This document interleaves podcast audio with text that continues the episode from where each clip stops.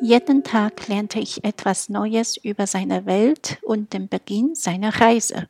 Seine Gedanken kamen langsam und eher zufällig. So erfuhr ich am dritten Tag von der Tragödie der Affenbrotbäume. Auch dies verdanke ich dem Schaf. Denn der kleine Prinz fragte mich ganz unverhofft, als wäre er von schweren Zweifeln geplagt. Es stimmt doch, dass Schafe Sträucher fressen? Ja, das ist wahr.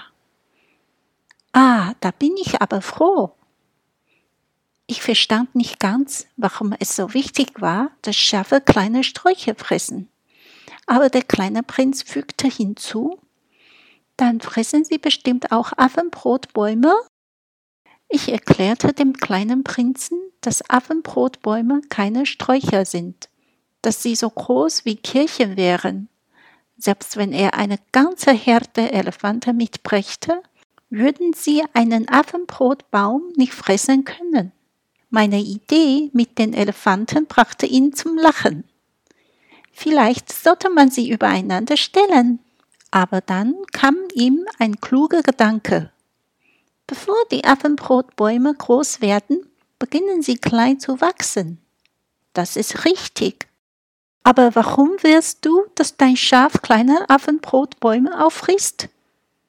Er antwortete, Schon gut, lass es. Er sagte es gerade so, als wäre es die normalste Sache von der Welt. Mich aber kostete es die größte geistige Anstrengung, diese Sache zu verstehen. Tatsächlich gab es auf dem Planeten des kleinen Prinzen wie auf allen Planeten gute Pflanzen und schädliche Pflanzen und deshalb auch gute Samen von guten Pflanzen und schädliche Samen von schädlichen Pflanzen. Samen aber sind unsichtbar. Sie schlafen geheimnisvoll in der Erde, bis es einem von ihnen gefällt, aufzuwachen. Dann reckt er sich und streckt zunächst einen reizenden kleinen, harmlosen Zweig zaghaft der Sonne entgegen.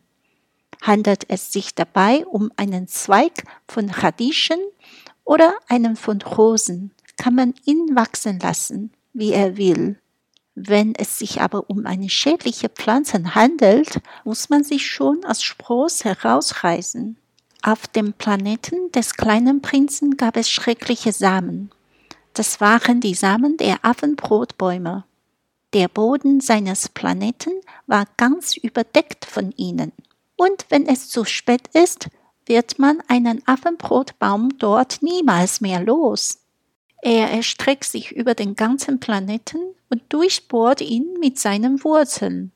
Und wenn der Planet zu klein ist und zu viele Affenbrotbäume auf ihm wachsen, kann er explodieren.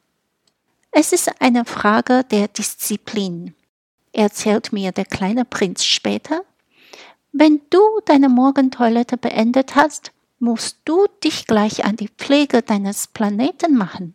Die Triebe der Affenbrotbäume muss man so bald wie möglich ziehen, sobald man sie von den Rosensträuchern unterscheiden kann.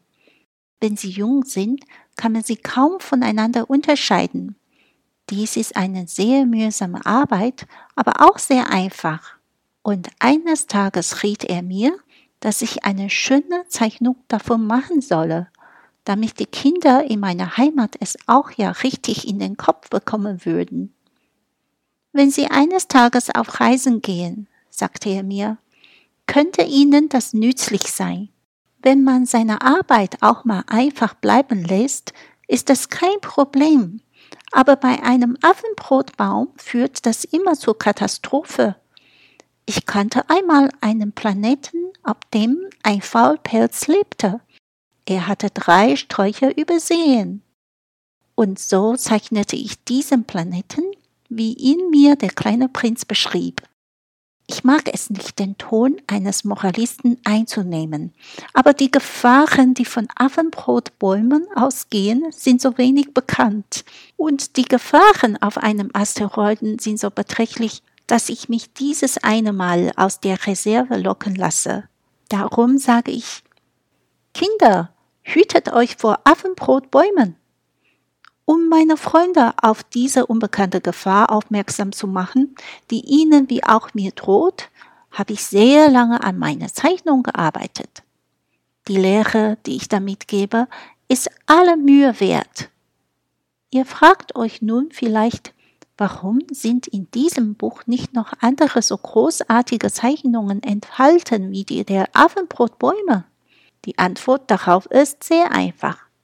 Ich habe es versucht, aber es wollte mir nicht gelingen. Als ich die Affenbrotbäume zeichnete, war ich von einem Gefühl größter Bedeutsamkeit belebt.